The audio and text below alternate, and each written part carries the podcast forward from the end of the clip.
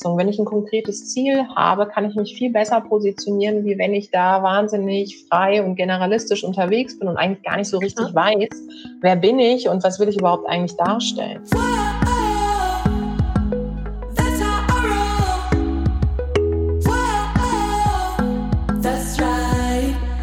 Salut, ihr Money Pennies und ganz herzlich willkommen zu endlich mal wieder einer neuen Folge Madame Money Penny Meets. Heute auch wieder mit einer ganz speziellen, super interessanten Gästin, die ich hier für euch und auch mich gewinnen konnte. Sie ist Unternehmerin, Autorin, Speakerin, Moderatorin, hat ein Unternehmen gegründet und zwar Global Digital Women. Da berät sie Unternehmen in Diversitätsfragen, vernetzt Frauen aus der Digitalbranche, ist da super engagiert. Außerdem publiziert sie auch noch im Handelsblatt regelmäßig zu den Themen äh, Digitalisierung, Unternehmertum, Diversität. Also das sind so ihre Steckenpferde. Äh, ganz nebenbei sitzt sie auch noch im Faculty Board der Management School äh, in St.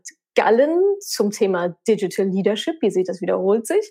Und außerdem hat die Kapital, die Zeitschrift kennt ihr wahrscheinlich auch alle, sie zu Deutschlands Top 40 Under 40 gewählt. Und nebenbei hat sie auch noch mal eben zwei Bücher geschrieben, einmal die Netzwerkbibel und dann auch noch nur wer sichtbar ist, findet auch statt. Darüber reden wir natürlich auch noch. Jetzt aber erstmal herzlich willkommen, Tijen Onaran. Hallöchen.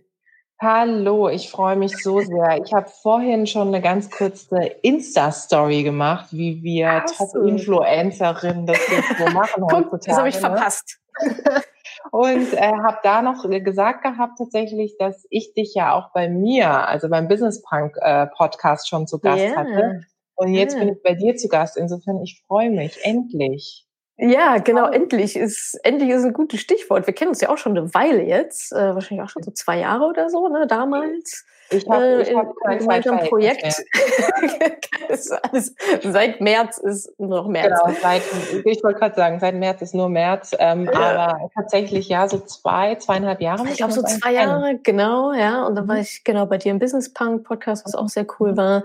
Ähm, und jetzt hier bei mir nachher auch noch mal ein paar Verschiebungen. Also freut mich auch super, dass es dann jetzt äh, endlich mal geklappt hat mit, mit unserem kleinen Interview. Ja, ich würde sagen, lass uns doch direkt reinspringen. Du, also deine Themenfelder habe ich ja schon angesprochen.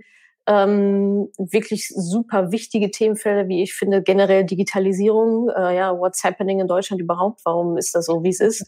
Dann natürlich Vernetzung unter Frauen, auch ein ganz, ganz cooles Thema. Das, Sichtbarkeit ist ja auch dein Thema, darüber sprechen wir gleich nochmal, wenn es um deine Bücher geht. Jetzt würde mich am Anfang aber noch mal mehr über dich als Person ein paar Sachen interessieren. So wie du dahin gekommen bist, wo du jetzt heute bist. Das ist ja auch immer super spannend. Dein Weg führt ja über die Politik. Du warst ja in der Politik tätig ähm, für verschiedene ähm, Bundestagsabgeordnete, Bundespräsidialamt. War das etwas, wo du schon immer hin wolltest? Oder wie hat sich das ergeben, so, so eine politische Karriere? Mhm. Also ich war jetzt nicht ähm, die Person, die im Jugendalter schon extrem politische Ambitionen hatte und äh, auch aus einem unternehmerischen oder politischen Haushalt kommend. Ja, also ich habe dann später gemerkt, als ich selber in der Politik gelandet bin, dass ganz viele meiner Mitstreiterinnen und Mitstreiter aus eben solchen Elternhäusern kommen. Also wo der wo, wo die Mama oder der Papa oder der Großvater ähm, gefühlt die FDP zum Beispiel, ich war ja in der FDP, die FDP mitgegründet hat. So, das mhm. war jetzt bei mir nicht so, aber ich hatte durchaus schon so im Jugendalter, also so mit 16, 17, mein Interesse für politische Inhalte entwickelt. Das bedeutet, ich mhm. habe mit meinen Eltern politische Talkshows nachgestellt. Mein Papa war dann die CDU, cool. meine Mutter die SPD. Und dann haben wir immer fleißig diskutiert und dann sagten die irgendwann so ganz ehrlich, also wir sind abends echt müde und wir wollen einfach gerne mit dir sprechen, aber nicht unbedingt jetzt diskutieren. Und dann sagten die eigentlich zu mir damals, ähm, hast du dir schon mal überlegt, in so eine Partei oder Jugendorganisation zu gehen? Und ich so eigentlich nicht, weil ich damit vorher nie in Berührung gekommen war, hab's dann aber trotzdem gemacht und bin dann erst bei den jungen Liberalen eben eingestiegen, der Jugendorganisation der FDP und ähm, habe dort tatsächlich ganz, ganz viel gelernt über politische Zusammenhänge, über Diskutieren, über Argumentieren, seine Idee vortragen, auch über Netzwerke, wie funktionieren eigentlich so parteiinterne Netzwerke, habe viel für mich mhm.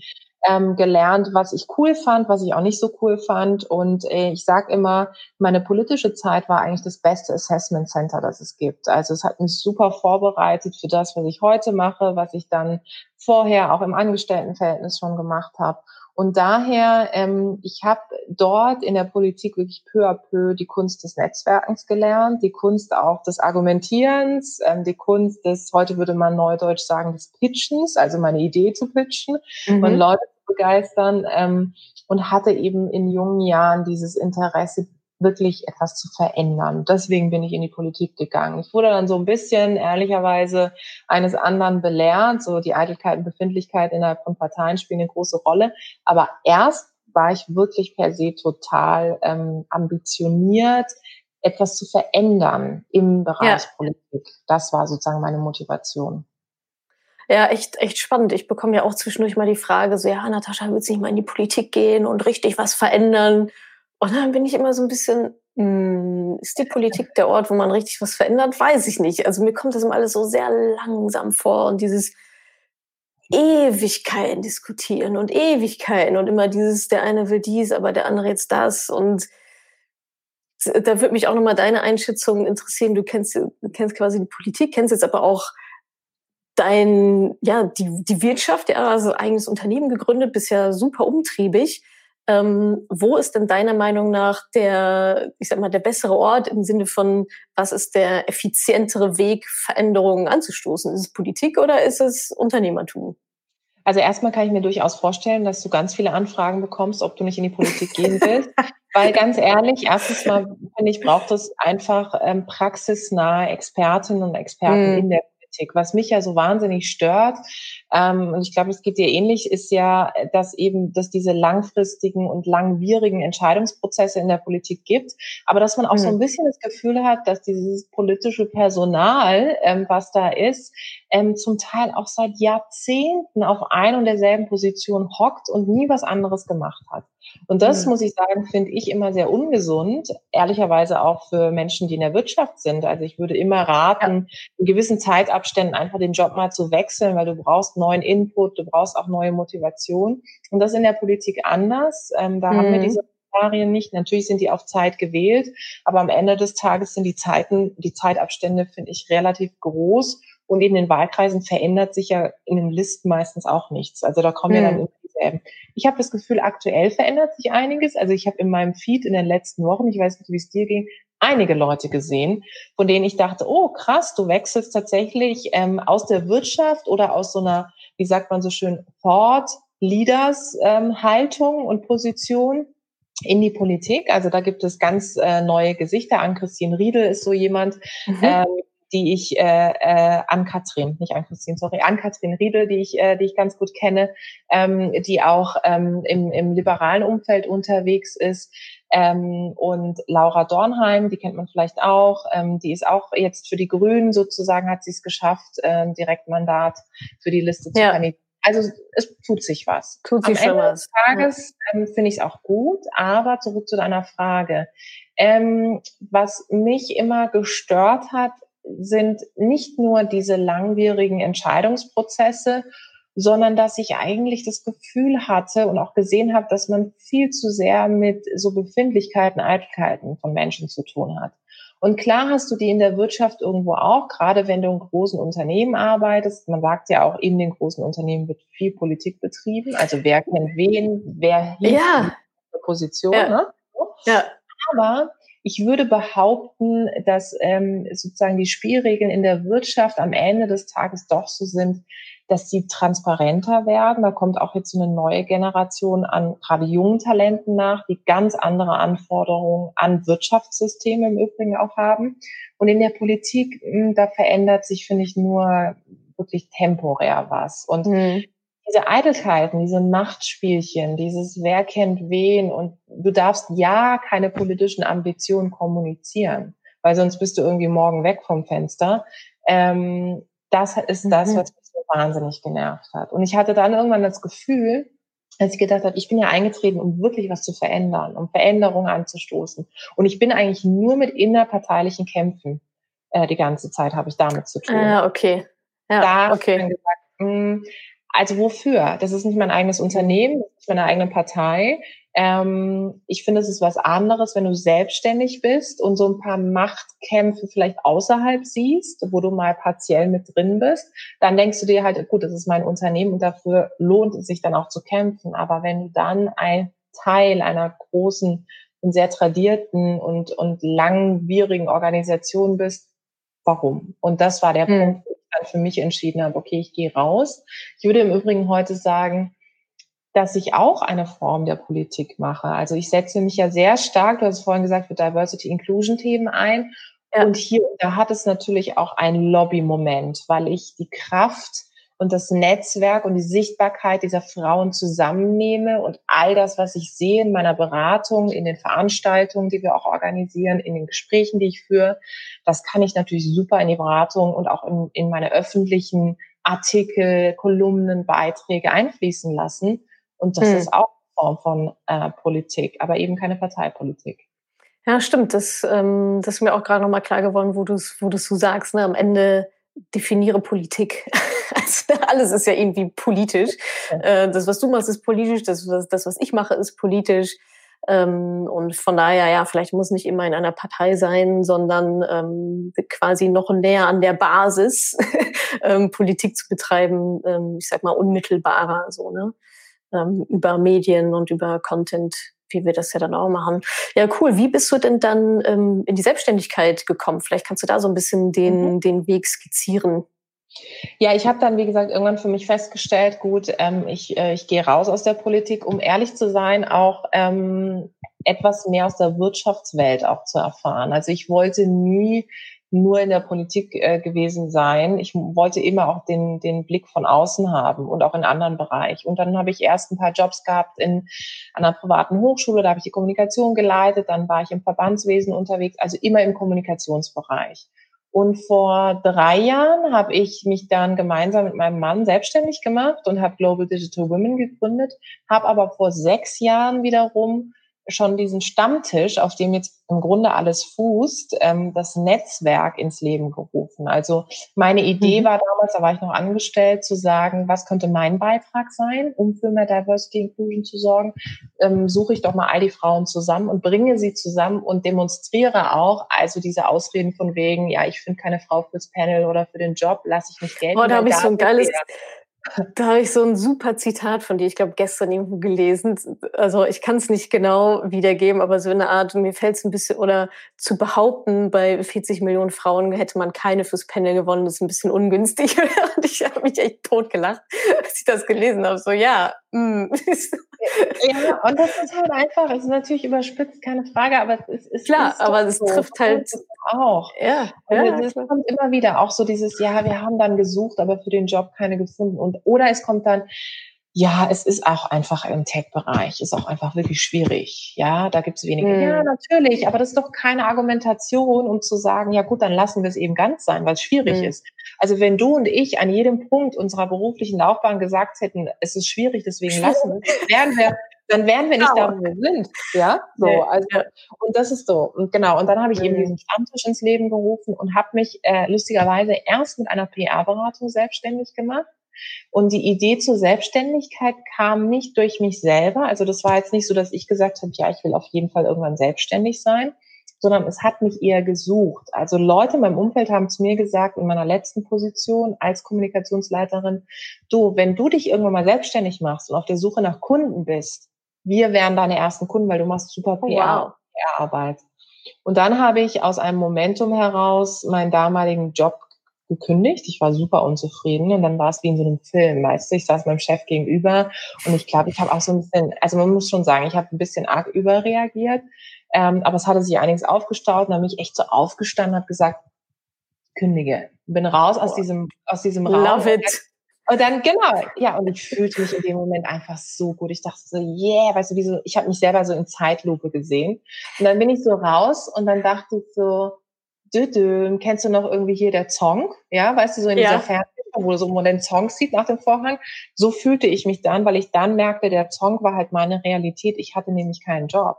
Also ähm, mhm. es war nicht mhm. so, dass ich da schon irgendwie vorgebaut hatte, Plan A, B und C. Und aus diesem Momentum heraus erinnerte mich ich mich an die Leute, die gesagt haben, die Jen, wenn du dich selbstständig machen willst, ich bin da. Und ich rief sie dann direkt nach diesem Gespräch an und meinte so, du, äh, es hat sich heute spontanerweise ergeben. Ich orientiere mich um. Ähm, hättet ihr Lust? Und das waren dann meine ersten PR-Kunden. Und nebenbei habe ich eben diesen Frauenstammtisch gegründet der dann vor drei Jahren in mein Unternehmen Global Digital Women ähm, resultierte, weil ich merkte, das ist nicht nur einfach eine informelle Meetup-Geschichte, die ich da mache, sondern da gibt's auch spannende Insights, die natürlich relevant für Unternehmen sind. Also wie müssen mhm. sie sich auch als Arbeitgeber aufstellen? Ähm, wie müssen sie von der Unternehmenskultur her aufgestellt sein, damit sie echte Vielfalt auch leben können? und lasse diese Insights jetzt auch eben in die anderen Unternehmen einfließen. Und so kam es zu Global Digital Women. Ja. Aber krasse Geschichte. Also zu sagen, ja, ich kündige jetzt mal. Einfach nur, weil ich keinen Bock mehr habe. Und äh, also ich, ich überlege gerade so, meine Geschichte ist ja eher, okay, er ist gegründet, so ein bisschen ein, ein bisschen ja, safe genau. sein, parallel und dann raus. Ähm, aber ich finde, deine Geschichte zeigt halt auch so schön, dass man vielleicht dann auch nicht immer schon alles so ins Detail ausgeplant haben muss, sondern dass es aber dann trotzdem irgendwie weitergehen. Ne? Es gibt ja immer einen Weg. Mhm. Und vielleicht auch so dieses, ähm, auch einfach dieses Vertrauen in sich selber. Ne? Du musst ja schon so eine Art Grundvertrauen gehabt haben. Ähm, so ja, wenn auch nur unterbewusst, ja, irgendwas wird sich schon ergeben, weil sonst kündigt man ja nicht den Job, wenn man davon ausgeht, dass man unter der Brücke schlafen muss. Ne? Also irgendwas muss ja in dir schon gesagt haben, so weißt du. Schrecklich. Ja. Ja, also ich sage immer, ja, einen neuen Scheißjob findet man sowieso immer. Aber was ist denn auf der anderen Seite? Ne? Also so, was habe ich denn zu verlieren? Scheißjob, okay. Aber was habe ich zu gewinnen? Ähm, Erfüllung und irgendwie eine Selbstständigkeit. Aber echt Hut ab, also Kudos, da zu sagen, naja, okay, ich kündige ja. jetzt mal. Ja, aber glaub, ein schönes Beispiel. Hm du hast es gerade eben gesagt, es war genau dieses Unterbewusste, was in mir drin ja. war. Also ähm, ja. natürlich bin ich eben, wie gesagt, äh, raus aus diesem Raum und dachte so, warum hast du das gemacht? Normalerweise würde man es ja so angehen, dass man sagt, okay, ich bin unzufrieden, ich suche mir parallel einen neuen Job und dann kündige ich. Ja, so das hatte ja. ich gar nicht. Und ich weiß noch, dass ich meine Eltern danach angerufen habe und meine Eltern sind extrem sicherheitsaffin. Und dann haben die so gesagt, was, du bist irgendwie so gut ausgebildet, wie kann man in dieser Zeit freiwillig einfach seinen Job kündigen, was machst du denn jetzt und so, nicht so, naja, mal gucken, vielleicht selbstständig. und dann so, was, Selbstständigkeit?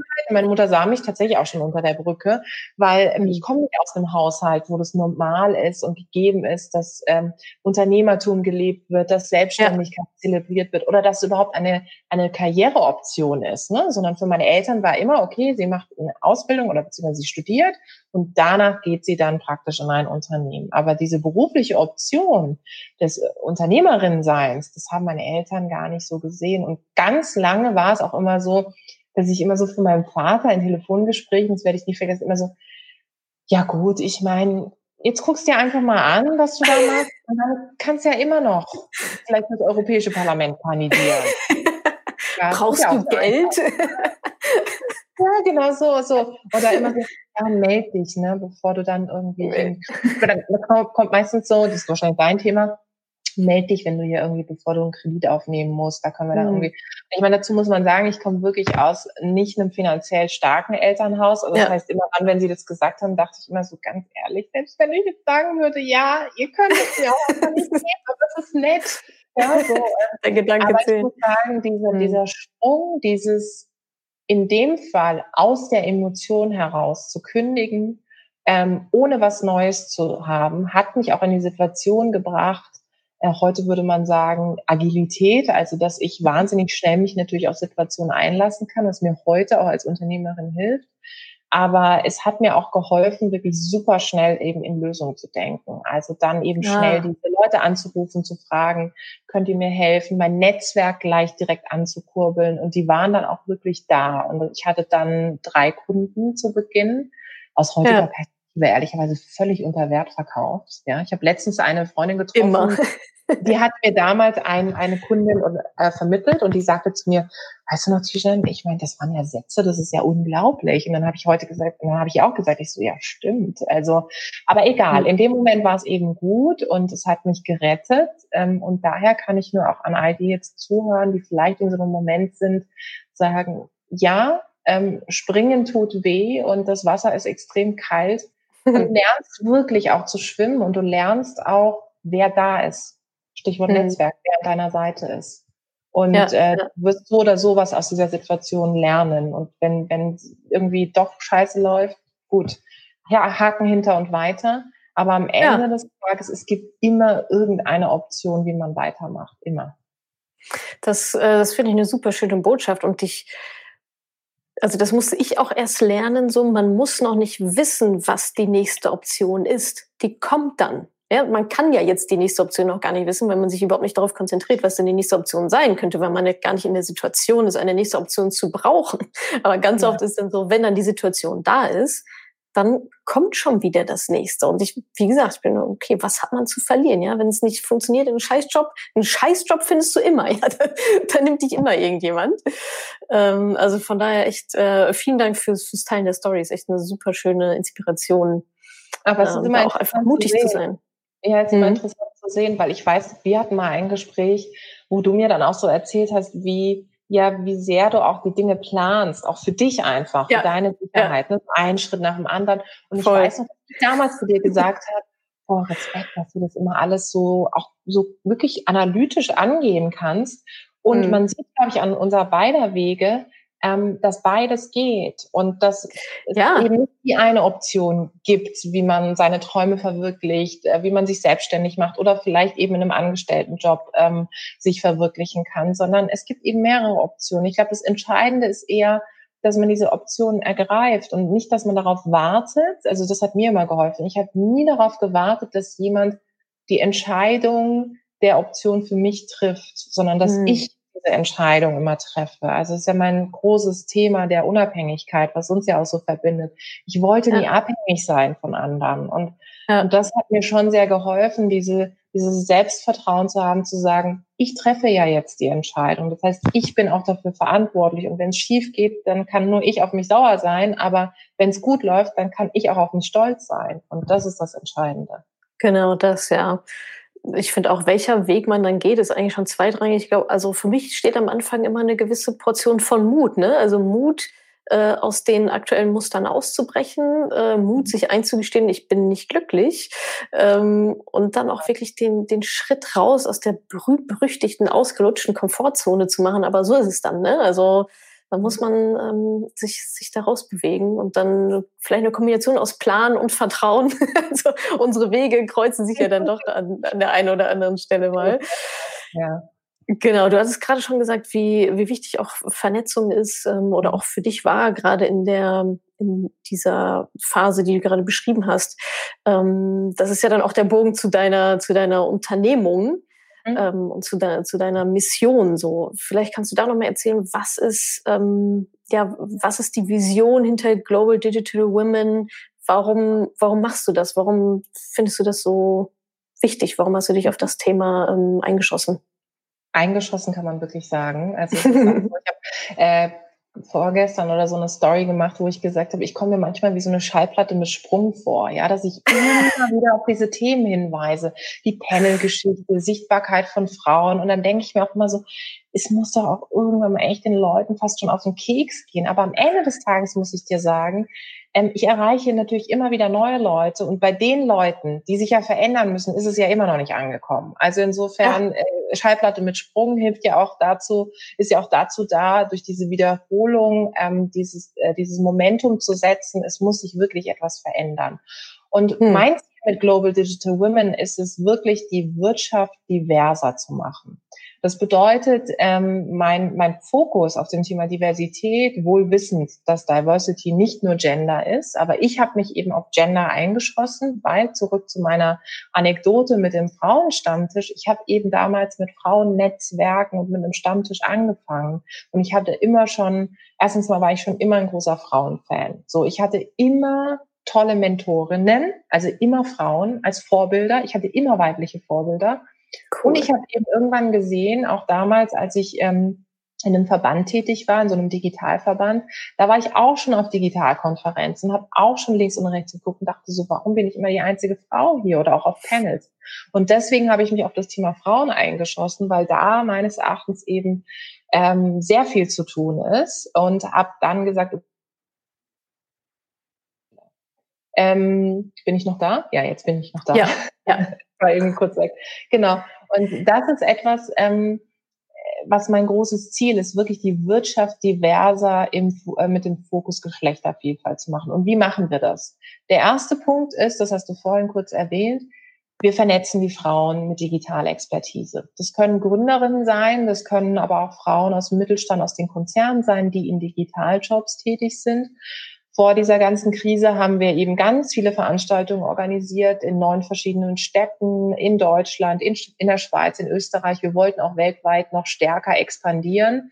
Ähm, in Südafrika, da haben wir auch einige Kontakte und dort eben so Meetups auf die Beine stellen und über diese Meetups die Frauen vernetzen. Das ist sozusagen ein Teil unserer Arbeit, unserer Mission. Der zweite Teil unserer Mission ist es, zu sagen, gut, die Frauen, die gibt es. Und unsere Aufgabe als Global Digital Women Organisation, als Unternehmen ist es, diese Frauen sichtbar zu machen. Über Social Media, über unsere eigenen Kanäle, mit Interviews, mit Talk-Formaten, mit Instagram-Takeovern, die wir organisieren, aber tatsächlich auch als Sparingspartner für Veranstalter und Veranstalterinnen zu dienen, wenn die wieder äh, an uns rantreten und sagen, wir finden keine Frau. Da haben wir eine große Datenbank und machen dann eben Vorschläge. Cool. Und da im Sichtbarkeitsfeld haben wir auch den Digital Female Leader Award ins Leben gerufen. Ja, ja. Genau, der ähm, in diesem Jahr wieder stattfinden wird. Natürlich nicht in der ähm, analogen Version, sondern wir werden mhm. tatsächlich, wenn alles gut läuft, zwei Wochen lang, übernächste Woche sollte es losgehen, ähm, durch Deutschland reisen ähm, und den Preis den Gewinnerinnen bringen. Unter dem Motto, wenn ah. ihr nicht zum Preis kommen könnt, kommen wir zu euch. Cool. Das Ganze wird dann auch mit einem TV-Format tatsächlich begleitet. Und das ist sozusagen die Idee. Und neben mhm. dem Netzwerk-Sichtbarkeitspart ist der dritte Part unserer Arbeit, dass wir wirklich Consulting machen. Das bedeutet, Unternehmen kommen auf uns zu und sagen, ja, wir haben ein massives Problem. Wir ähm, kriegen keine Frauen rekrutiert. Ähm, wir kriegen die Frauen vielleicht auch nicht auf die nächste Ebene, also Führungspositionslevel. Und wir haben massive Probleme im IT-Tech-Bereich, dort eben Frauen ähm, auf die Position zu bekommen. Weil wir mhm. haben nicht Zugriff in die Communities, wir haben die Netzwerke nicht, wir wissen nicht, wo die Zielgruppe sitzt. Und ihr habt das. Also ihr habt A, die Community und B, habt ihr auch das Wissen. Also was möchte diese Zielgruppe und was sind deren Anforderungen an einen Arbeitgeber? Und da machen wir Consulting. Also wir machen Diversity mhm. Consulting, wir machen Unconscious Bias Workshops, die wir geben im Kontext von Vorurteile abbauen. Wir beraten aber auch eben auf HR-Level und gucken uns an, okay, wie sieht's mit den Diversity Inclusion Strategien aus ähm, und gehen da wirklich ans Herzstück, ans Herzstück des Unternehmens, nämlich an die Unternehmenskultur. Und diese mhm. drei Bausteine, Netzwerk, Sichtbarkeit und Consulting, ähm, also sozusagen echter Impact in dem Unternehmen dann, das ist das, was wir mit Global Digital Women machen. Cool. Das heißt, ähm, das sind ja dann wahrscheinlich Unternehmen, die schon wissen, dass sie ein Problem haben und das auch angehen möchten. Ne? Also ist jetzt nicht äh, das Unternehmen, ja, wir sind ja alle wie die Pinguine und das soll auch so bleiben, sondern schon die, die selber wissen, na okay, wir möchten da was machen, wir wissen aber nicht wie, die würden dann auf euch zukommen. Das ist ähm, der Idealfall, dass äh, mhm. äh, proaktiv auf uns zu kommen, was tatsächlich auch passiert, toi, toi, toi, weil wir eben jetzt auch schon, wir gehen ja in diesem Jahr, werden wir drei Jahre alt und es klingt vielleicht relativ jung, aber ich würde sagen, in der Diversity Diversity Inclusion Szene ist es relativ lang, ja, mhm. weil natürlich viele am Anfang auch gedacht haben, so ein bisschen belächelt haben, ja, ach Gott, jetzt macht die da irgendwie so ein, am Anfang so, ach ja, jetzt macht ein Frauennetzwerk und so, jetzt treffen die sich ganz nett, mhm. das aber das ein echtes Unternehmen, auch mit einem Impact und wie so schön Purpose heißt, das haben viele lange nicht gesehen und ähm, das ist etwas, was jetzt ankommt. Das bedeutet, es kommen viele Unternehmen auf uns zu, wie du es gerade skizziert hast, mhm. die uns schon irgendwo erlebt haben. Mhm. Und ich sag mal, die Unternehmen, die noch nicht dieses Mindset mitbringen, da ist es so, dass die Frauen in den Unternehmen auf einer unserer Veranstaltungen waren oder ah. zum Award nominiert sind und dann sagen, pass mal auf, das, was ihr macht im Consulting-Bereich, mein Unternehmen braucht es ganz, ganz dringend. Ah, dann reden wir mit denen, die machen uns Kontakte zu den HR-Entscheiderinnen und Entscheidern. Und wir machen dann Überzeugungsarbeit. Also wir sind die externe Organisation, die dann reinkommt und sagt, Moment mal, auf eurer Website sind irgendwie nur Männer, generell sind im Vorstand nur Männer. Also dann kann man sich nicht wundern, wenn eben weniger Bewerbungen von Frauen kommen. Oder aktuell kann ich auch ein Beispiel sagen, ohne das Unternehmen zu nennen, auf einer Website ja. dann irgendwie äh, ein, ein ähm, Ferrari abgebildet ist. Es ist kein Unternehmen aus der Automobilbranche, aber auf der Recruiting-Seite ist dann sozusagen ein Ferrari abgebildet, wo man sich so denkt, ja gut, ich meine. Mit einer halbnackten Frau oder ohne? das wäre jetzt Next Level. Also dann ist man so, ey, ganz ehrlich, also wen soll das bitte ansprechen? Hm. Ich glaube auch nicht, dass es hm. junge Männer übrigens anspricht, ja. Also hm. ich glaube, es gibt auch eine neue, neue ähm, Generation von, von Männern, die auch genauso auf Diversity Inclusion Wert legen wie auch ja, Frauen. Ja.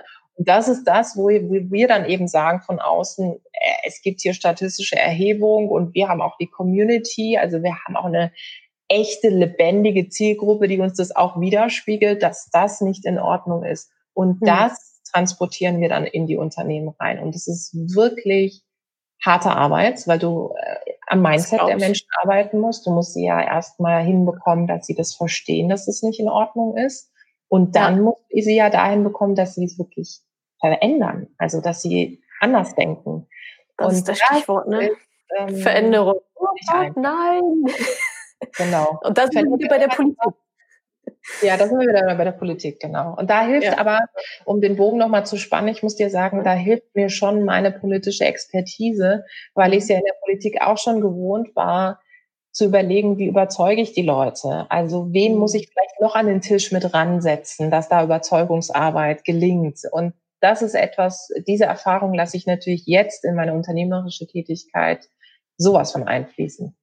Ja, cool. Das klingt doch nach einem super Sweet Spot aus deinen, aus deinen Kompetenzen. Das heißt, wenn jetzt jemand ähm, zuhört und sich angesprochen fühlt und sich so denkt, ach Mensch, also in meinem Unternehmen bin ich irgendwie auch die einzige Frau, ähm, können sich vertrauensvoll an, an euch mhm. wenden und dann Unbedingt. Und so beginnt es meistens, weil ich muss sagen, mhm. toll, toll, auch an all die Frauen, die jetzt da draußen zuhören, ähm, ihr seid es am Ende des Tages, die das wieder in die Unternehmen reintragen. Und dann, mhm. das ich großartig. Und das ist ja auch das, was ich immer wieder sage, auch gerade im Rahmen jetzt, äh, du hast gesagt, meines zweiten Buches, es ist nur, wer sichtbar ist, findet auch statt, bedeutet ja nicht nur, dass ich als Person stattfinde, sondern dass über mich als Person auch Themen stattfinden. Und ähm, deswegen sage ich immer, nutzt die Stimme, die ihr habt. Und wenn ihr seht, da gibt es Ungerechtigkeiten oder es müssen sich Dinge verändern, ähm, heute gibt es diverse Möglichkeiten, Veränderungen auch individuell anzustoßen. Keine Frage. Das Unternehmen muss generell auch den Rahmen setzen und ganz viel muss die Unternehmenskultur sozusagen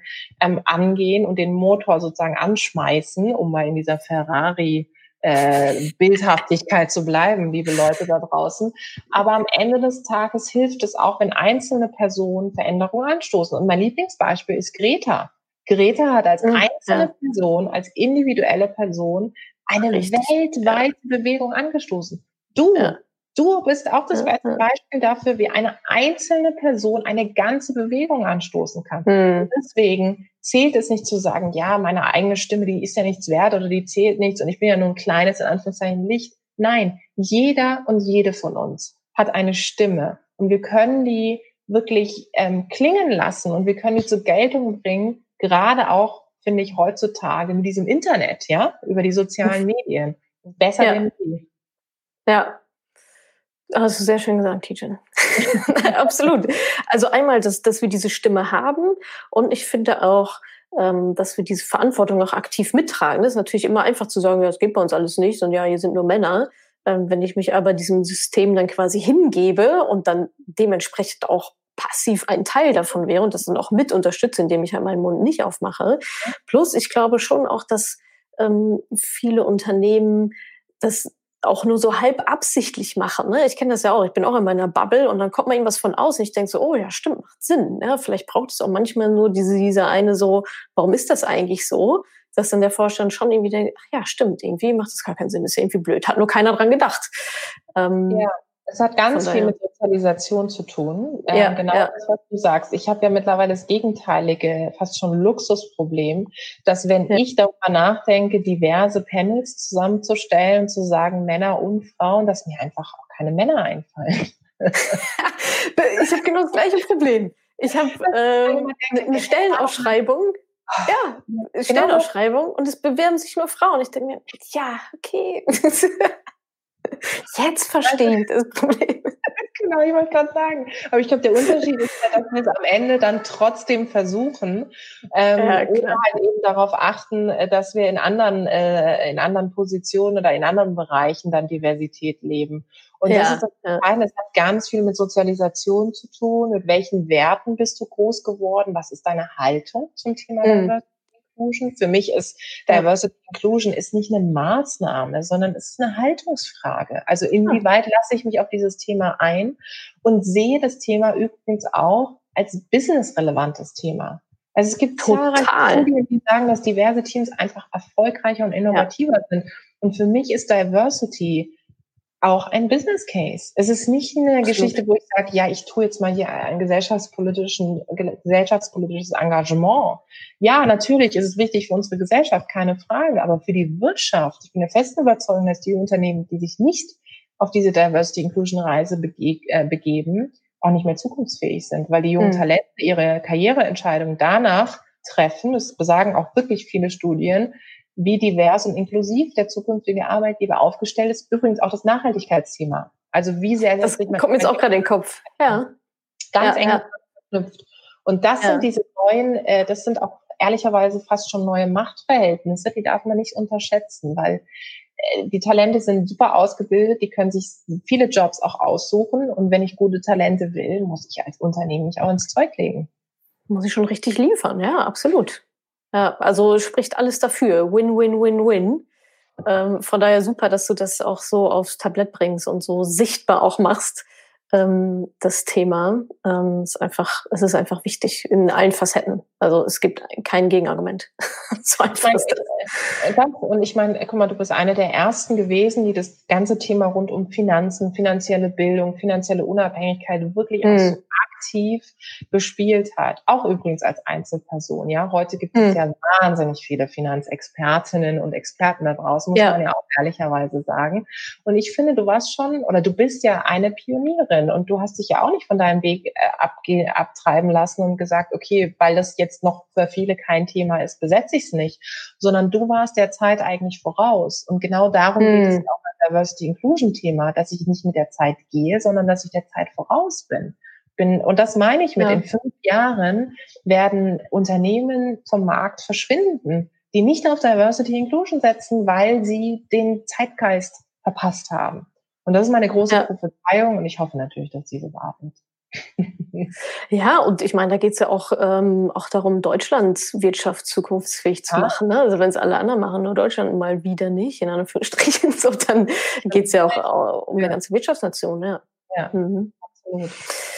Cool. Du, bevor wir über deine Bücher sprechen, hätte ich äh, noch mal ähm, eine Frage, die mir auch unter den Nägeln brennt. Du machst ja wirklich auch viele Sachen. Ne? Wir hatten im Vorfeld gesprochen, auch ständig auf irgendwelchen Panels und jetzt auch viel online und äh, schreibst im Handelsblatt und bis hier noch und da noch. Äh, das ist auch diese Bücher geschrieben. Moderierst ja auch ständig irgendwo was. Wie funktioniert das bei dir? Also was ist, was ist dein System? Was du dir vielleicht gebaut hast, dass du das alles unter einen Hut bekommst? Ist es, hast du irgendwie drei Assistentinnen, die deinen Alltag regeln oder wie? Also wie funktioniert das? Also viele Menschen, mhm. mich eingeschlossen, ich werde damit, wäre damit wahrscheinlich vollkommen überfordert, wenn ich denke, das, das, das, das noch. Ähm, wie, wie, wie funktioniert das bei dir? Was ist dein Geheimnis, so viel und dann auch in so einer guten, sehr guten Qualität mhm. dann auch abliefern zu können? Also ähm, erstens ist genau das, was du gesagt hast. Ich habe natürlich auch ein Team. Äh, wir sind mittlerweile ja. 13 Leute bei Global Boah. Digital Women und ähm, die machen natürlich die ganze operative Umsetzung von dem ah, Unternehmen. Ja. Also all die Events, Social Media Kanäle, ähm, die Kooperation mit den Partnern. Ich habe es vorhin gesagt, ich habe mit meinem Mann zusammen gegründet. Er ist der Innenminister, ich bin die Außenministerin. ähm, und das, äh, ohne das würde es nicht gehen. Also ich könnte nicht ja eine operative Geschäftsführungsrolle haben und gleichzeitig genau das, was du gesagt hast, auf allen Hochzeiten dieser Welt tanzen. Das geht einfach ja. schlichtweg nicht. Das heißt, ähm, im operativen Geschäft fokussiere ich mich wirklich auf meine Bereiche. Das mhm. ist das Kooperationen mit den Unternehmen. Das sind Workshops auch, die ich dann persönlich tatsächlich auch gebe mhm. oder halt die Veranstaltungen, die ich dann moderiere. Und alles weitere macht dann eben das Team. Also ich bin sehr, sehr froh, dass ich so ein starkes Team auch an meiner Seite habe, mit denen wir gemeinsam wirklich äh, die Wirtschaft eben äh, diverser machen. Und ähm, das ist das eine. Das zweite ist, ähm, auch wenn es nach außen so viel aussieht, ähm, muss ich sagen, dass ich mich sehr, sehr stark gelernt habe, ehrlicherweise auch zu fokussieren. Also ich habe ähm, vor einigen Jahren noch, vielleicht kennst du das auch aus eigener Erfahrung, sehr viel gemacht. Also noch mehr eigentlich. Also ich habe hm. ganz viele, ganz viele Zusagen ähm, äh, gelassen sozusagen und habe immer gesagt, ja, bei dem Event bin ich noch dabei, das mache ich noch. Klar, in diesem Female Empowerment äh, Bewegung mache ich noch mit. Dort dies, das, jenes. Und ich habe irgendwann für mich gemerkt, natürlich auch, ähm, dass wenn du dann irgendwann deine Themen hast, du kannst einfach nicht mehr überall sein. Das ist auch ungesund. Übrigens auch für das Thema Positionierung, sondern du musst wirklich fokussieren. Und das heißt, all die Sachen, die man sieht, sind wirklich rein auf meine Themen bezogen. Also nur mhm. auf diesem Themenfeld Diversity Inclusion, Personal Branding, also jetzt Sichtbarkeit, Positionierung, auch mit dem neuen Buch, Netzwerken ja. und das war's. Alles drumherum ähm, muss weichen, kann ich auch mhm. zeitlich nicht, nicht hinbekommen. Und dieser mhm. Fokus hilft mir in den Sachen, die ich mache, sehr fokussiert und dann eben auch gut zu sein. Ähm, auch wenn es dann nach außen hin viel wirkt, für mich ist es der Fokus und das Kompakte, was ich sozusagen mache, weil ich vorher eben schon aussortiert habe und genau überlegt habe, macht das jetzt Sinn, macht das keinen Sinn. Und ja. der dritte Punkt, der mir ähm, tatsächlich ähm, sehr, sehr stark hilft, ist, ich habe es vorhin ja gesagt, das Motto von Global Digital Women ist, ist die Wirtschaft diverser zu machen. Aber es ist natürlich auch mein Motto. Und ich, äh, es ist nicht nur so, dass ich jetzt meinen Traum lebe, äh, unabhängig zu sein, Unternehmerin zu sein, ähm, sondern es ist so, dass ich weiß, wofür ich das mache. Ich habe ein Ziel. Mhm. Also mein mhm. Ziel ist es, wirklich für mehr Diversity und Inclusion in der Wirtschaft zu sorgen und alles, was auf dieses Ziel einzahlt. Und das kann was Kleines sein, das mir ähm, klein im Sinne von äh, keine große Welle. Also das kann eine mhm. persönliche Nachricht sein, die mir eine Frau schreibt und sagt, ähm, wegen dir habe ich auch meinem Chef oder meiner Chefin gesagt, dass wir hier im Diversity Inclusion Bereich etwas machen sollten. Oder wegen dir habe ich mich getraut, sichtbarer zu werden. So, hm. das das, warum ich das mache. Und dann fühle ich mich so motiviert und dann kann ich auch viel, viel mehr machen und leisten, wie wenn ich natürlich diesen, diesen Impact, diesen berühmten und diesen Purpose ähm, nicht hätte. Ich weiß, wofür ich es mache. Und daher ja. bin ich dann auch, habe ich mehr Ausdauer und ich bin natürlich auch irgendwo leidensfähiger, weil natürlich steckt da Arbeit dahinter. Ja, klar. Ja, ja. denke ich, ey, ganz ehrlich, so Schlaf wäre schön und ich freue mich jetzt schon ja. irgendwie auf Weihnachten ähm, und äh, ein paar Tage tatsächlich mal frei zu haben. Aber mhm. am Ende des Tages weiß ich, wofür ich das mache. Und ja. das ist das, was mir hilft, diesen, diesen immensen Ar Arbeitspensum so zu fokussieren ähm, auf all die, die Ziele, die ich mit und für Global Digital Women erreichen hm. Ja, da geht's, da geht's mir ganz ähnlich. Also für mich fühlt sich das immer so an, sehr, ich bin eine Person, aber es gibt sowas, das noch so viel höher ist, das noch so viel größer ist, das so über allem schwebt. Und ähm, da geht's mir ganz genauso zu sagen, ja, okay, eigentlich, aber komm, das müssen wir machen, weil das ist geil. Und irgendwie, wir müssen weiter und noch mehr Leute erreichen und genau, also so dieses ah, in die Welt hinaustragen. Ähm, da da geht es mir ganz genauso. Und ich glaube, wenn man einmal sowas gefunden hat, ist es super viel wert, weil dann fühlt es sich auch nicht so krass wie Arbeit an. Ne? Natürlich, ich bin auch erschöpft und habe auch Tage, wo ich denke, oh, geht mir alle weg. Ich habe keinen Bock, jetzt Instagram-Nachrichten zu beantworten. Aber dann ist eine dabei, die sagt, oh, ist alles total toll und ich habe das geschafft und das geschafft. Da denke ich, ja, ein geilster Tag der Welt, mehr Instagram-Nachrichten. Genau. Also, ja, ja. ja. Und ich wünsche halt jedem auch und jeder, die oder der jetzt auch zuhört, ähm, dass man eben sowas findet. Und das muss ja gar nicht ja. so die übergeordnete, wahnsinnig visionäre Ziel sein. Bei dir jetzt das Thema Finanzen, bei mir das Thema Diversity Inclusion. Das muss es gar nicht sein. Das kann auch im Kleinen etwas tatsächlich sein. Ja. Es, es hilft einem, also mit diesem Ziel zu arbeiten und zu sagen, wo will ich eigentlich hin? Also hm. warum hm. mache ich das, was ich mache? Was ist mein Antrieb? Und wo möchte ich eigentlich in einem Jahr, in zwei Jahren stehen? Und das ja. hilft mir extrem, auch über Phasen übrigens hinweg, ähm, wo ich merke, pff, da gehe ich jetzt gerade echt durch die Hölle. Und das ist mhm. Horror und irgendwie bricht gerade alles so ein. Ähm, das hilft mir dann, den Fokus zu bewahren und mich selber auch immer wieder zu disziplinieren, ja. Ja, äh, geht mir ganz genauso. Also auch wirklich diese, durch diese Täler überhaupt durchzugehen, ne? wie du gerade sagtest, ganz am Anfang gesagt hast, wenn man immer aufhört, wenn Dinge schwierig werden, so, dann kann man es dann irgendwie auch sein lassen, weil es wird schwierig, dann diese Mission einfach zu haben, die einen dann doch trägt und dann steht man doch auf und macht es dann doch, eben weil dieses Ding so viel größer ist als man selber. Mhm. Lass uns ähm, über dein aktuelles Buch sprechen. Du hast jetzt gerade schon ähm, auch nochmal angesprochen, so sichtbar zu werden, sichtbar zu sein. Ähm, und genau darum geht es ja auch in deinem aktuellen Buch. Nur wer sichtbar ist, findet auch statt. Spiegel Bestseller übrigens. Herzlichen Glückwunsch. Yay, voll cool. Ähm, ja, genau. Stimmt, den Spiegel-Bestseller zu haben. Ja, aber es ist ein cooles Gefühl, oder? Ja. Den Scheiß-Sticker da drauf zu machen. Ich habe heute ähm, das erste Buch, deswegen ist es so witzig, dass du es ansprichst. Ich habe heute das erste Buch selber in den Händen mit diesem Sticker drauf. Ah. Weil du kannst ah. wahrscheinlich auch, es dauert ja dann immer so ein bisschen ja, ja. Auflagen und bis dann dieser Sticker da draufgeklebt wird. Und ja. mein Mann sagte schon so, Achtung, Post ist gekommen, jetzt ist es endlich da, ähm, keine Ahnung, Geil. häng's auf, umrahmst dir, weil ich immer so, ja, ich sehe das immer auf Social Media und die Leute und hier und da und ich habe ja. nicht mal ein Ex, also ich habe das allererste Exemplar tatsächlich, oh, schön. habe ich dann ja. auch äh, aufgehoben, ähm, ist ganz historisch, aber ich hatte eben noch keins, wo auch noch mal drauf stand, dass ich es wirklich geschafft habe und es geht mir gar, gar nicht um diesen Sticker, sondern es geht mir um dieses wahrscheinlich kannst du das nachempfinden oder vielleicht auch die, die jetzt zuhören, dieses, ah, okay, die harte Arbeit hat sich gelohnt. Okay, ja. wow. Und immer dann, wenn ich dann denke, warum machst du das alles? Oder, oh Gott, ey, es ist echt zu viel, dann kann ich mir halt dieses Buch anschauen und einfach sehen, äh, alleine dadurch, dass ich es natürlich auf so eine Liste geschafft habe, ist ja auch ein Zeichen dafür, dass ich viele Menschen damit erreicht habe. Und das Total. Ist und da sind wir auch wieder beim Thema Sichtbarkeit. Ne? Also dadurch, dass es auf der Liste, wie die, äh, wie die Verlage immer schon ist, okay, welche Liste, wovon reden die? Die Liste. Ähm, dadurch bekommt sie dann auch nochmal Sichtbarkeit. Ne? Das ist ja auch so ein selbstverstärkender Effekt dann, mhm. äh, womit wir wieder direkt beim Thema sind. Erzähl doch ähm, gerne mal, was ist die Idee des Buches? Warum hast du das geschrieben? Was sind so die drei Ideen, die du rausschreien möchtest in die Welt mit diesem Buch? Also die erste Idee, die ich rausschreien will mit dem Buch, lautet, positionier dich, bevor es andere für dich tun.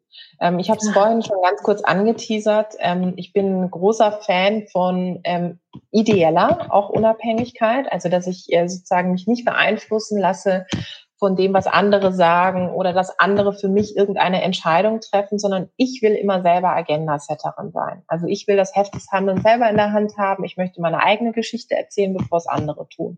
Und mhm. das ist das Allerwichtigste und das ist das Top 1 Learning und Top 1 ähm, Statement, das ich mit dem Buch auch mitgeben möchte.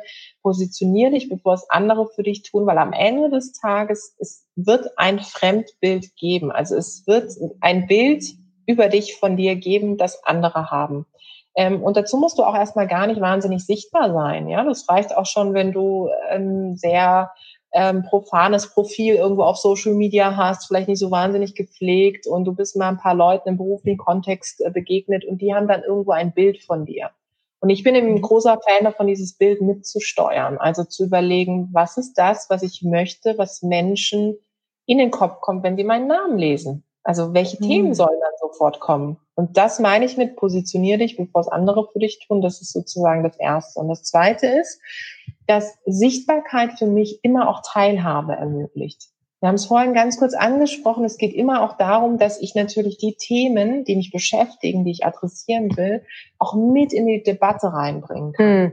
Ganz praktisch. Wir haben in den letzten Monaten erlebt, dass ganz viele Menschen über das Gesundheitswesen diskutieren. Und was passiert ist, fand ich ganz spannend. Auf Social Media sind ganz viele sogenannte Pflegeinfluencerinnen und Influencer auf einmal sichtbar geworden. Also Menschen, die selber in der Pflege arbeiten. Ja. Und die haben mitgesprochen auf einmal. Also vorher war es ja so, man hat über sie geredet. Man hat gesagt, ja, die Branche ist irgendwie echt tough und wir wissen irgendwo alle Gesundheitsbranche und da müssen wir echt noch einiges tun. Jetzt ist es auf einmal so, auch gerade über die sozialen Medien und über die aktuelle Debatte. Sie sind Teil der Debatte, Sie können mitsprechen, weil Sie eigene Kanäle haben. Das können Sie aber mhm. nur machen, weil sie sichtbar sind und weil sie an ihrer eigenen Sichtbarkeit gearbeitet haben. Und genau das kann man natürlich übertragen. Das muss ja jetzt nicht ein großes Thema wie der Pflegenotstand in Deutschland sein. Es können auch andere kleine Themen im Unternehmen sein, in dem ich arbeite, wo ich sage, ja, ich will Teil dieser Debatte sein. Ich will nicht von außen zuschauen, sondern ich präge die Debatte mit weil ich weiß, ich habe die Expertise in dem Feld. Ich bin doch die Expertin oder der Experte und kann meine eigenen Ansichten sozusagen loswerden. Und der dritte Punkt ist, Sichtbarkeit bringt auch immer Unabhängigkeit. In dem Moment, wo ich Themen habe, für die ich stehe und die auch unabhängig meines Jobs, meiner Position sind, werden diese Themen jeden Job überdauern. Und wenn ich morgen meinen Job ah. verliere, wird das Thema trotzdem da sein. Das heißt, ähm, wenn du jetzt eines Tages natürlich sagen solltest, okay, das war eine super Zeit hier mit Madame Moneypenny und ich mache jetzt vielleicht was anderes, trotzdem werden natürlich die Menschen dich immer mit dem Thema rund um Finanzen identifizieren. Und das ist natürlich im besten Fall auch ein Best Case für dich, weil du es mhm. einmal gesetzt hast in den Köpfen und egal, was du dann machst, also wenn du dann zum Beispiel sagst, ich gründe was Neues im Finanzbereich, du hast die Glaubwürdigkeit, mhm. du hast den Vertrauensvorschuss, weil du schon Expertin in dem Bereich bist. Und genauso ist es für Leute, die beispielsweise angestellt sind, die von heute auf morgen, was ja in dieser Zeit durchaus realistisch ist, ihren Job verlieren. Wenn du dann dich vorher schon positioniert hast mit einem Thema, dann hast du es auch leichter anzuknüpfen, weil dann werden Menschen denken, ach guck mal, die Tijen, die war immer für Diversity Inclusion Themen, die hat jetzt den Job nicht mehr, aber die könnte ich doch ansprechen, weil genauso jemanden wie sie, genau die mit dem Profil brauche ich jetzt in meinem Unternehmen. Und das heißt, ah. Sichtbarkeit bringt immer Unabhängigkeit und im besten Fall überdauert deine eigene Sichtbarkeit, also dein eigenes Thema, für das du dich entscheidest, jeden Job und macht dich auch unabhängig der Position, die du inne hast. Und es mhm. ist auch ähm, dazu da, ähm, vorzubauen für eben die Momente, wo du darauf angewiesen bist, dass Menschen dich kennen und dass sie wissen und dich einordnen können, ähm, in Bereiche, wo du sagst, mit denen will ich mich eben auch identifizieren. Hm. Und ähm, genau, ich, mein Kopf hat gerade immer die ganze Zeit so gerattert, ja, selbstständige Unternehmer und so, aber du hast natürlich recht, für Angestellte gilt das ja genauso. Ne? Also da zu sagen, okay, was ist meine Nische in diesem Unternehmen? Ich habe gerade so ein bisschen zurückgedacht, ich war ja auch mal angestellt zwischendurch. Ähm, ja, es gab einen Excel-Freak und ja, es gab einen, der das ja. besonders machen konnte oder eine, die das besonders machen konnte und die war dann auch so Go-To-Point für alle. Ja. Ähm, erstmal macht man sich damit natürlich auch ein Stück weit, ähm, also schafft man einen eigenen Wert, ja, zu sagen, ich bin hier der Excel, der Excel-Freak, so, wenn ihr was habt, dann müsst ihr zu mir kommen. Äh, nicht so leicht austauschbar, ne? Ja, ja. Ähm, und dann äh, auch quasi diese Sichtbarkeit, diese Positionierung ähm, mitzunehmen, ja. Und zu nutzen und dann eben auch ja. frei zu sein, ja. Weil das Schlimmste, ja. was ja passieren kann, ist, wenn morgen dein Arbeitgeber zu dir sagt, pass auf, ähm, ist nicht mehr, wir brauchen dich nicht, äh, wir können dich auch nicht mehr bezahlen, und dann bist du ja vor der Situation, was macht man dann? Man fängt an, sich zu bewerben und vielleicht in der zweiten Runde geht es dann an das Netzwerk, dass man Leute abtelefoniert und sagt, hey, ich suche einen Job, falls du jemanden kennst. Dazu müssen mhm. aber die Leute im besten Fall schon wissen, was du vorher gemacht hast. Und dazu musst ja. du sichtbar sein. Und genau dafür ist es da. Das heißt, ich kriege oft die Frage gestellt, ja gut, dieses Sichtbarkeitsthema ist ja nur etwas, was für dich vielleicht relevant ist, weil du ja eben selbstständig bist. Du musst mhm. auch darauf aufmerksam machen, um auch auf dein Unternehmen aufmerksam zu machen. Keine Frage. Das ist natürlich auch relevant, aber Sichtbarkeit, und das beschreibe ich eben auch im Buch, egal ob du jetzt, sag ich mal, Top-CEO von einem großen Konzern bist oder wirklich, wie ich es vorhin beschrieben habe, in der Pflege arbeitest, für jeden ist Sichtbarkeit von Relevanz. Und um den Bogen auch zum Finanzthema zu spannen, für Gehaltsverhandlungen ist Sichtbarkeit essentiell. Ja. Weil das Beste ist doch, dass du deiner, der, der, der zu verhandelnden ähm, Person sozusagen gegenüber sitzt oder mit der du auch verhandeln möchtest. Und dann weißt du auch schon, worin die Person gut ist. Also was hat die Person mhm. in den letzten Monaten auf die Beine gestellt und im besten Fall bietest du es ja dann selber proaktiv an und sagst, pass mal auf, wie wäre es eigentlich mal mit einer Gehaltserhöhung, weil ich habe in den letzten Monaten gesehen, du rockst das Ganze hier und machst hm. tolle Projekte, machst einen tollen Job. Ich sehe das, ich nehme das wahr. Wie wär's? Und umgekehrt genauso, wenn ich dann das Gehalt, Gehalt verhandeln will, kann ich natürlich auch auf meine Sichtbarkeit mich beziehen und dann eben auch einzelne Projekte vorweisen, wo mein Gegenüber genau weiß, dass der Absender, die Absenderin, das bin ich. Das ist nicht jemand ja. Sondern ich habe das gemacht. Und ja, das ist ja. entscheidend. Das heißt, ähm, unterm Strich will ich den Leuten immer mitgeben, es geht nicht um Inszenierung, es geht um Positionierung. Mhm. Also ich ah. positionieren. Und du mhm. weißt selber, in Deutschland tun wir uns wahnsinnig schwer mit dem Thema rund um Personal Branding, ähm, mhm. auch durch das Wort übrigens, weil dann immer gleich so, ach, die inszeniert sich da jetzt, jetzt gibt's Selfies und dies und das. denke ich mir, ja, also die Menschen gibt's auch und die übertreiben es auch, aber am Ende des Tages, ich bin doch mein eigenes Sprachrohr. Also wenn ich nicht darüber rede, was ich mache, wer soll dann darüber sprechen? So, ja. und das ist das Entscheidende und daher ist dieses Buch auch fast schon ein Manifest für ja. den Weg zur eigenen Unabhängigkeit. Und ich finde auch, es hat auch was mit dem eigenen Standing so zu tun, oder? Also ich versuche das gerade auch im privaten Bereich zu übertragen, so im Freundeskreis oder auch in, in der Beziehung. Also irgendwie hat man ja überall so seine Rolle, ob man will oder nicht. Und dann ist ja genau die Frage, ist das meine Rolle? Will ich, dass das so ist? Ja, also bei mir ist ja auch auf das Beispiel ähm, Familiengründung, äh, Mama bleibt zu Hause, geht in Teilzeit, mhm. zack, alles geklärt. So ist das, das sind die Rollen, das ist deine Position, das ist meine, aber auch mal zu hinterfragen, also das finde ich super spannend, was du nämlich ganz am Anfang gesagt hast. Es gibt dieses Bild, dieses Fremdbild gibt es, ob du mhm. willst oder nicht. Oder und jetzt geht es aber darum, das Steuer in die Hand zu nehmen und zu sagen, ich beeinflusse dieses Fremdbild so, dass es mich bestmöglich widerspiegelt, wie ich auch gesehen werden möchte. Und ja, das und ist ja schon ein Mindset, also eigentlich ein Gamechanger zu sagen, ich habe eine Hand, wie andere Menschen mich sehen und kann das aktiv beeinflussen, in welche Richtung ich da steuern möchte. Was wir unterbewusst eh schon machen, durch Kleidung, durch, keine ja, Ahnung, genau. irgendwelche Auftritte. Ähm, ja, okay. Ja. Total. Und ähm, ja. gerade auch, sage ich mal, im persönlichen Umfeld. Ja, der Klassiker ist, du bist, wenn es hoffentlich eines Tages wieder gibt, wir vermissen sie alle, die Geburtstagsfeiern und Partys. Ja. Ähm, wenn du dann auf einer Party bist und du bist eingeladen, du kennst nur den Gastgeber, die Gastgeberin, ähm, achte mal darauf, wie wirst du vorgestellt? Also meistens findet ah. ja irgendwie der Gastgeber, die Gastgeberin irgendwie so ein paar nette Worte und sagt irgendwie, ja, ähm, ja. das ist Natascha, die ist der Rockstar der Finanzen. Ja, so. Und dann weißt du, okay, gut, I made it, es ist Haken dahinter und es hat funktioniert.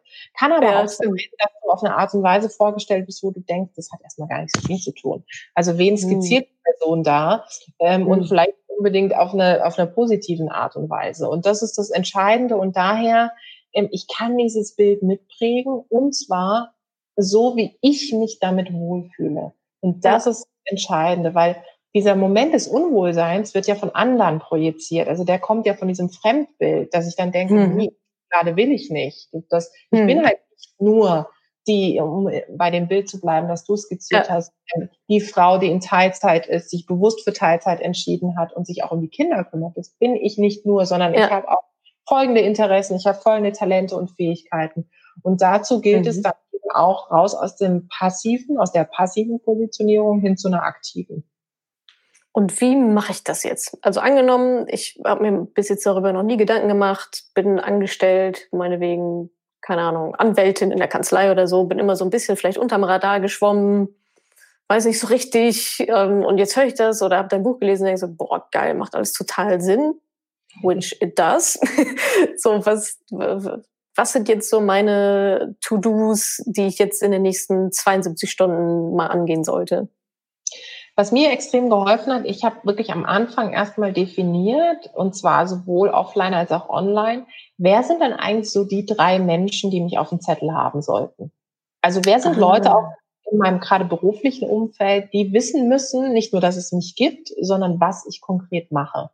Und dann habe ich drei Leute für mich definiert, die ich eben spannend finde, aus ganz unterschiedlichsten Gründen. Bei der einen Person habe ich gesagt, okay, das ist eine Inspiration für mich, da will ich auch mehr lernen und ich will irgendwie da rankommen und auch ähm, motiviert werden. Bei der zweiten Person habe ich gesagt, das ist äh, jemand, der Einfluss oder die Einfluss hat in gewisse Themenbereiche, die ich auch spannend finde, wo ich eben auch stattfinden möchte. Und bei der dritten Person habe ich gesagt, okay, das ist eine Person, die vielleicht aus einer unternehmerischen Perspektive auch relevant für mich ist, weil sie mir wieder Türen öffnet, die zum Beispiel auch für Global Digital Women spannend sein können. Und es mhm. ist überhaupt nicht schlimm, wenn man das aus einer strategischen Brille her sieht, weil am Ende des Tages wird man merken, auch hier sind wir wieder beim Thema Zielsetzung. Wenn ich ein konkretes Ziel habe, kann ich mich viel besser positionieren, wie wenn ich da wahnsinnig frei und generalistisch unterwegs bin und eigentlich gar nicht so richtig weiß, wer bin ich und was will ich überhaupt eigentlich darstellen. Und dieses, dieser erste Schritt zu sagen, wen will ich eigentlich adressieren? Also wer sind die Menschen, die drei Leute, die ich wirklich erreichen will, die mich kennen sollen? Das ist so für die nächsten 72 Stunden wäre super spannend. Und der zweite Schritt wäre dann zu sagen, wie? Also wie erreiche ich mhm. diese Leute? Ne? Also ist das, mhm. sind das Menschen, die ich ganz klassisch über einen E-Mail-Weg, ähm, über vielleicht eine Intro von jemand anderem, über einen virtuellen Coffee Talk oder sogar Social Media. Also wo mhm. sind diese Leute, auf welchen Kanälen kann ich denen folgen, kann ich liken, kommentieren, kann ich auch auf mich aufmerksam machen mit dem Thema, mit dem ich mich sozusagen positioniert habe. Und da wirklich in eine Aktion treten, also Social Media auch aktiv nutzen, raus mhm. aus diesem passiven Beobachtungstum und hin zu einer aktiven Rolle. Und auch das ja. liegt natürlich in meiner Hand. Ich muss nicht laut sein, um sichtbar zu sein. Das ist ein totaler ah, auch schön. Ich kann auch leise sein, ich kann auch leise wirken, eben mit diesen drei mhm. Menschen. Und der letzte Punkt ist dann wirklich selber thematische Punkte zu setzen. Also ich mhm. kann nicht, es geht nicht, dass ich ähm, keine Themenpositionierung habe. Es funktioniert nicht, dass ich einfach sage, gut, ich nehme jetzt mal wie wild mit irgendwelchen Leuten Kontakt auf, weil die sind irgendwie relevant für mich. Aber ich weiß eigentlich gar nicht so richtig, was ist ein Thema, wo ich richtig stark bin. Also du hast vorhin gesagt, ähm, die Go-To-Person, ja, so worin mhm. bin ich wirklich richtig gut? Also was kann ich auf so einem Tablett geben? Da sind wir aber auch beim mhm. Netzwerk, beim Geben und Nehmen. Und diese Gedanken, dieses, dieses Themensettings, die muss ich mir natürlich sehr, sehr stark machen. Und in diesem Themensetup natürlich auch Thesen entwickeln. Also es reicht jetzt nicht zu sagen, okay, ich setze mich für Digitalisierungsthemen ein. Ich brauche eine These.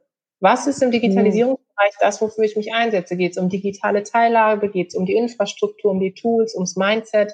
Was erlebe ich da? Was ist meine mhm. persönliche Erfahrung. Deswegen Personal Branding, nicht nur Branding, sondern Personal Branding.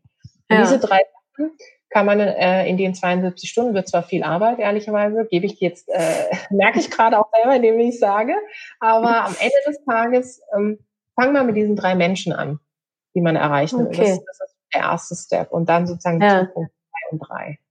Was ja auch äh, die Chefin zum Beispiel sein kann, ne? oder der Chef zu sagen, okay, äh, irgendwie bin ich so weit weg von, von den Personen, obwohl die eigentlich mehr oder weniger darüber bestimmen, über mein Gehalt oder über meine Stufe. Wie kann ich an die noch besser rankommen, mich da sichtbar machen und mein Thema vielleicht nochmal, wie du sagst, ne, also wirklich zu definieren, wo drin bin ich denn die Go-To-Person, was zeichnet mich aus. Und ich kann mir vorstellen, dass viele sich jetzt so denken, ja, aber ich habe kein äh, Number One-Thema, ähm, dazu kann ich sagen, äh, du hast noch kein Number One-Thema, weil du dich noch nicht damit beschäftigt hast. Ne? Also das ist wieder so dieses Mal anfangen, darüber nachzudenken und dann kommen schon so diese Gedanken dazu, Selbstreflexion, auch was, was macht einem Spaß. Ähm, also sich einfach mal da reinzudenken, finde ich super spannend. Reflexionsarbeit, ja, love it. man kann sich nur besser kennenlernen. Auch im Zweifelsfall lernt man sich noch besser kennen. Ähm, also echt, echt cool. Ja, das mit den drei Personen, das finde ich gut.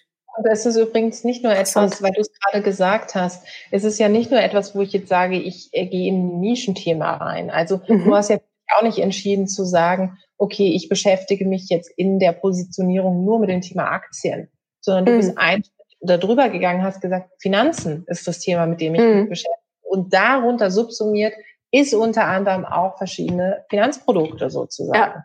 Und genauso kann ich mir natürlich auch überlegen, wenn ich gerade eher, ich bin zum Beispiel auch Generalistin, ich hatte nie dieses mhm. eine Thema. Also ich bin ja jetzt nicht irgendwie auf die Welt gekommen und habe dann schon äh, Frauenquote geschrieben. Ja, das wäre ein schönes Bild, schönes Bild. So, ähm, und ähm, das, das war jetzt bei mir nicht der Fall. Oder ich habe dann auch nicht im Jugendalter schon gesagt, ja, hier überall Diversity Inclusion. Ich habe nur mit der Zeit gemerkt, so, ja, weibliche Vorbilder, Mentorinnen, ähm, Menschen, die in spannenden Positionen sind, die sich mit Diversity Inclusion auseinandersetzen. Das fasziniert mich irgendwie. Also ich habe im mhm. Laufe der Zeit auch mein Thema entdeckt. Das heißt, für die, die jetzt zuhören, lasst euch eben auch die Zeit. Also es muss nicht von mhm. heute auf morgen das Thema sein. Das Wichtigste ist genau das, was Natascha gesagt hat, sich damit zu beschäftigen, also sich damit mhm. einmal auseinanderzusetzen. Und es kann auch eine einfache Übung sein, wie einfach mal ein Blatt Papier zu nehmen und aufzuschreiben, was sind eigentlich meine Talente und was sind meine Fähigkeiten. Ja, also was ja. ich mit an den Tisch bringe. Was kann ich richtig gut, was kann ich aber auch richtig schlecht. Ähm, hm. Das sind wir auch nicht gewohnt in Deutschland, weil wir eben wahnsinnig viel irgendwie machen und tüfteln und immer sagen, hm. ja, die hm. Leistung im Vordergrund stehen. Ja gut, aber die Leistung kann auch nur so gut sein, wie ich dann auch gut bin. Also ja. wie ich dann irgendwie auch die Expertise habe. Und dazu muss ich einfach in diese Selbstreflexion gehen und wirklich klar darüber sein, ja, was kann ich eigentlich richtig gut und was kann ich vielleicht tatsächlich auch nicht so gut und wo brauche ich auch Unterstützung seitens meines Netzwerks. Ja. Hm. Ähm, Tijan, ich schicke gerade so ein bisschen auf die Uhr. Hast du einen harten Cut irgendwann? Wahrscheinlich um fünf, ne? Ja, also ich habe das nächste erst um 19 Uhr. Also insofern. okay so lang wollte ich dich jetzt auch nicht äh, zulabern. Nee, also, nee ich frage nur, also ich, ich bin auch, äh, ich bin auch frei, aber ich finde es gerade so mega spannend. Ja. Ähm, deswegen wollte ich da jetzt nicht, dass wir dann irgendwie, oh Gott, ich muss in einer Minute raus oder so. Ähm, also wenn wir jetzt noch irgendwie, keine Ahnung, ähm, 15 Minuten oder wie auch immer, cool, wie es für dich passt. Okay, mhm. perfekt. Mhm. okay, cut. genau. Cut. Du hast in deinem Buch auch geschrieben, dass du ähm, früher auch viel in Schubladen gesteckt wurdest und dass deswegen auch so dieses, dieses Verlangen vielleicht in dir auch entfacht ist, das selber mitzubestimmen und aus diesen Schubladen rauszukommen. Ähm, vielleicht magst du beschreiben, was, was waren das für Schubladen? Also wie kann man sich das vorstellen, so dieses Gefühl und dann natürlich auch, wie Vielleicht auch, wie hast du das gemerkt, dass du in diesen Schubladen überhaupt steckst? Ja, dann frage ich mich gerade, in welchen Schubladen stecke ich eigentlich? Wo, woher weiß ich das? Und dann natürlich auch super gerne, wie du dann den Weg raus aus diesen Schubladen ähm, geschafft hast. Mhm. Du beschreibst eine Situation, die ich gerade am Anfang des Buches tatsächlich auch beschrieben habe, wo ich eben mhm. sage, was war eigentlich so mein life-changing Moment? Ähm, das mhm. hat man ja häufig, den hast du ja im Bereich Finanzen auch. Ähm, genau hatte ich im Bereich Sichtbarkeit auch. Ähm, ich habe, äh, du hast es vorhin kurz angedeutet, ich war ja in der Politik eben tätig, habe für verschiedene Bundestags-Europaabgeordnete und auch für den damaligen Bundespräsidenten Wolf gearbeitet und habe davor auch mal selber kandidiert mit 20 Jahren. Und wie es bei so einem Wahlkampf ist, du musst dir da natürlich Gedanken darüber machen, warum sollen mich die Leute eigentlich wählen? Also hm. was ist das Thema, für das ich stehe? Wie will ich wahrgenommen werden? Jetzt kann man sich vorstellen, mit 20 Jahren hatte ich von ziemlich viel, ziemlich viel Ahnung, aber ähm, über so Sachen wie Positionierung, strategische Positionierung, also da war ich persönlich noch nicht so weit. Ich wusste zwar, warum ich in die Politik eingetreten war, aber ich hatte jetzt nicht eben ein Herzensthema, dass ich gesagt habe, mhm. okay, äh, Liberalisierung von Cannabis oder Gesundheit, äh, hier ähm, äh, Grundeinkommen, genau. Ja, ja.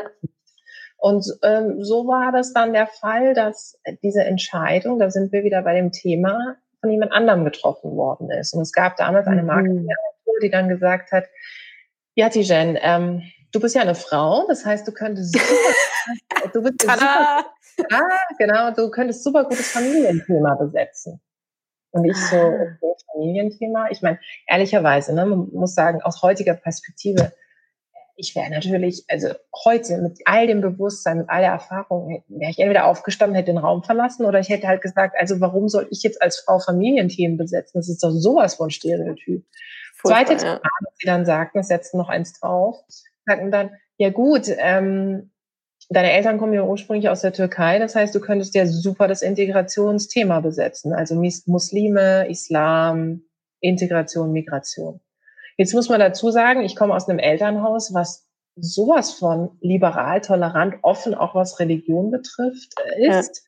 Und ja. die Themen haben einfach bei uns keine Rolle gespielt. Also mhm. es gibt durchaus Menschen, die einen sogenannten, ich sage immer, Migrationsvordergrund haben, die sich sehr stark auch darüber identifizieren. Also die auch das zu ihrem beruflichen Thema machen, was völlig mhm. in Ordnung ist. Aber bei, bei, mir war das nicht so. Also bei mir war das immer sozusagen selbstverständlich, dass ich ich bin und Mensch bin und nicht mhm. äh, in die Schublade Migrationsvordergrund gesteckt werde. So. Das heißt, ich hatte ja. dann Themen auf dem Tableau, wo ich dachte, Familie und Integration sind eigentlich überhaupt nicht meine Themen. Passt, ja. passt nicht. Und dann ähm, habe ich ähm, zwar den Wahlkampf durchgezogen. Ich sage mal, ich habe immerhin 8,75 Prozent geholt. Ich meine, hey, für die FDP heute. Ist, äh, Traum. Ich, ja, Traum, genau, wissen wir alle.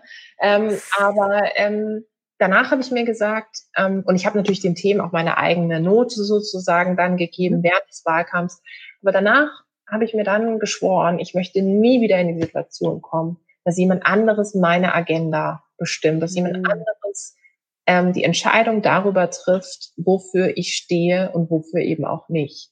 Und mhm. das war mein life-changing Moment. Und natürlich ja, ist cool. bewusst, dass nicht jeder da draußen jetzt in Wahlkampf gehen wird oder in so einer exponierten Position ist, zu sagen, ich bin auch darauf angewiesen, dass Leute mir irgendwie ihre Stimme geben. Aber du wirst in diesen Moment kommen, wo du bei einer Gehaltsverhandlung, bei einem Jobwechsel, bei der Suche nach Menschen, die dich unterstützen in deinem persönlichen Weg, da bist du darauf angewiesen, dass Menschen eben schon von dir Bescheid wissen, dass sie über dich Bescheid wissen und dass sie im besten Fall so über dich Bescheid wissen, dass es zu dir passt, wie du dich siehst.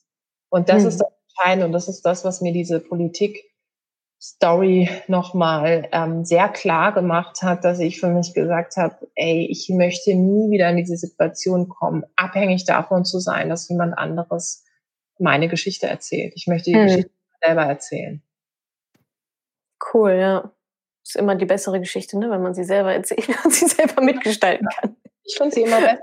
Aber ich finde sie auch immer besser erzählt, ja, sozusagen. Ja. ja, klar. Lieber man schreibt selber ein Buch über sich selber, als dass jemand anderes ein Buch über einen schreibt. Ja, ja genau. Cool.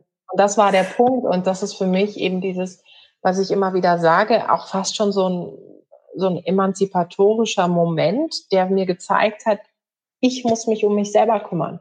Also das macht niemand. Niemand setzt sich mit mir hin und sagt, ah, hast du dir schon mal Gedanken über dich selber gemacht? Komm, wir machen jetzt mal irgendwie so ein Brainstorming. Ja, natürlich gibt es Leute, die, ja. die Inspiration geben, die dir helfen. Und ja. natürlich, wir beide machen das in unseren Feldern, dass wir anderen, andere Leute hoffentlich motivieren mit unserer eigenen Geschichte. Hm. Aber am Ende diese, diese Übung, diese Handlung und sich wirklich einmal hinzusetzen, zu sagen, okay, was sind die Dinge, die ich eigentlich repräsentieren will und was sind meine Werte, was ist meine Haltung, das bleibt dann bei mir. Diese Hausaufgabe muss ich selber machen. Schönes Schlusswort. Nochmal richtig motivierend. Diese Hausaufgabe muss ich selber machen. Ja, so ist es. Das ist bei meinem Thema ja ganz genauso. Ja, absolut. Selbst die Verantwortung übernehmen, auf den Hintern setzen, mal kurz überlegen, mal ein paar Bücher lesen, zum Beispiel die Netzwerkbibel und auch, nur wer sichtbar ist, findet auch statt. Und dann machen, was drinsteht. Manchmal ist es ja so leicht, ne? Ein Buch lesen, machen, was drinsteht. Mhm. Cool. Das hat Spaß gemacht. Schön, ja, du, äh, jetzt haben wir auch eine ganze Weile, äh, ganze Weile gequatscht. Also nochmal vielen Dank für, für deine Zeit, dass du da jetzt auch so flexibel warst. Aber ich fand es so spannend, dass ich da jetzt nicht unterwegs irgendwie abbrechen wollte. Also natürlich nochmal ganz große Buchempfehlung. Wer jetzt sagt, das Thema Positionierung, Personal Branding macht total Sinn, Netzwerken macht total Sinn. Darüber haben wir jetzt gar nicht so intensiv gesprochen, aber es hängt ja auch, das ist ja auch mal angedeutet, zwischendurch hängt ja auch viel zusammen. Ähm, ja, lest es in den Büchern nach, äh, macht, was drin steht und nehmt euch, äh, nimmt euch, nimmt euch selbst in die Hand, euch in eure Zukunft. Alle. selbst in die Hand. Alle, alle selbst in die Hand nehmen. Sehr, cool, liebe Tijan. Vielen, vielen Dank äh, für die vielen Tipps, auch nochmal für den Mindset-Change, auch bei mir. Also ganz viel bewegt. Ich habe ganz viel von dir gelernt. Vielen, vielen Dank dafür. Und ähm, ja, dann würde ich sagen, hoffentlich bis bald. Hoffentlich äh, bis bald. Ich hoffe, ich konnte dir in dieser Podcast-Folge einiges Neues vermitteln und vor allem Lust auf mehr machen. Wenn dem so ist, wenn du dranbleiben möchtest, dann habe ich was für dich, nämlich meinen kostenlosen Newsletter. Dort bekommst du regelmäßig Tipps, Tricks sowie alle Neuigkeiten aus dem Madame Moneypenny Universum, denn News gibt es dort immer zuerst. Also einfach kostenlos anmelden auf www.madamemoneypenny.de slash newsletter und dann bekommst du schon ganz bald Post von mir.